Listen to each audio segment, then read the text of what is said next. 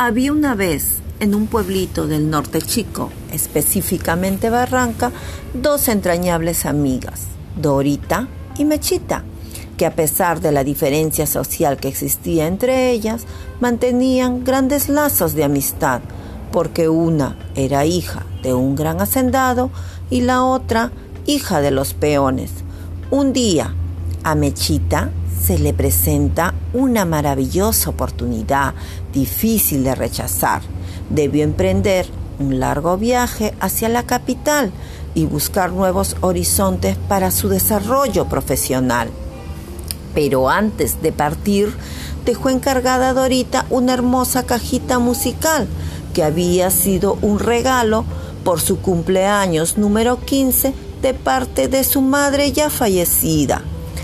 Pasado el tiempo, ya cumplida la meta trazada, Meche decide retornar a su hermosa barca y lo primero que hace al volver es dirigirse a casa de su querida amiga porque ansiaba volver a tener entre sus manos el preciado regalo de su madre.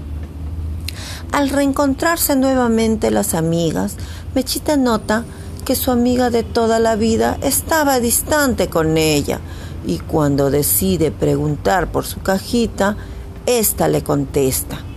tu cajita se deterioró y lo tuve que botar,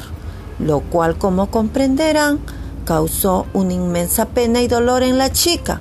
por el significado que ésta representaba a pesar de que era algo que carecía de valor material, para ella era de gran valor sentimental. Meche no discutió, agradeció y se retiró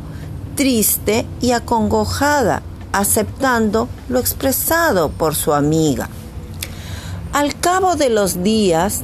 Dora lamentablemente pierde a su madre en un accidente y la primera persona en brindarle su apoyo para poder superar el dolor que causa la pérdida de una madre fue esta amiga a quien con su acción había lastimado. Dora, al ver la actitud de Meche en esos momentos difíciles, comprendió que el proceder para con su amiga no había sido el correcto y reflexionó, pidió perdón, entregó el presente y dijo la verdad sobre lo sucedido con este regalo modesto y sencillo, que a ella también le había cautivado, razón por la cual le mintió para quedársela con ella. Finalmente, Dorita le entrega el presente de su adorada madre a Mechita porque este dolor la hizo recapacitar